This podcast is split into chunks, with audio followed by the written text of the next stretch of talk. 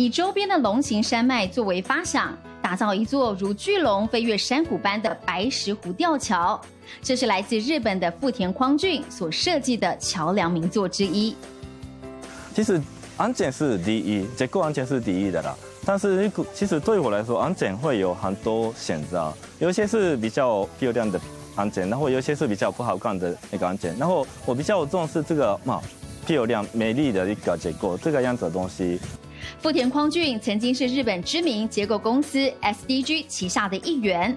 两千零二年被指派来台，成为台北事务所所长，并执掌经典案例九二一地震教育园区的结构工程设计。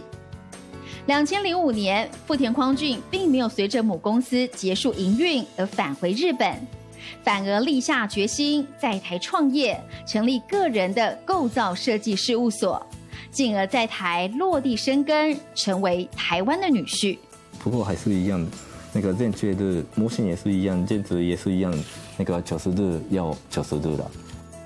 绝不藏私也是富田匡俊的处事原则之一，对于提携后辈更是不遗余力。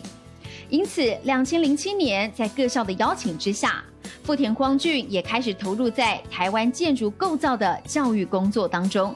这个也是有一个我的老师以前教我的一件事情的老师，那个学生是老师的。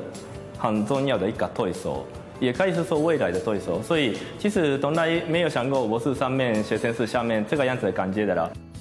勇于突破，走出框架，是富田匡俊的人生哲学。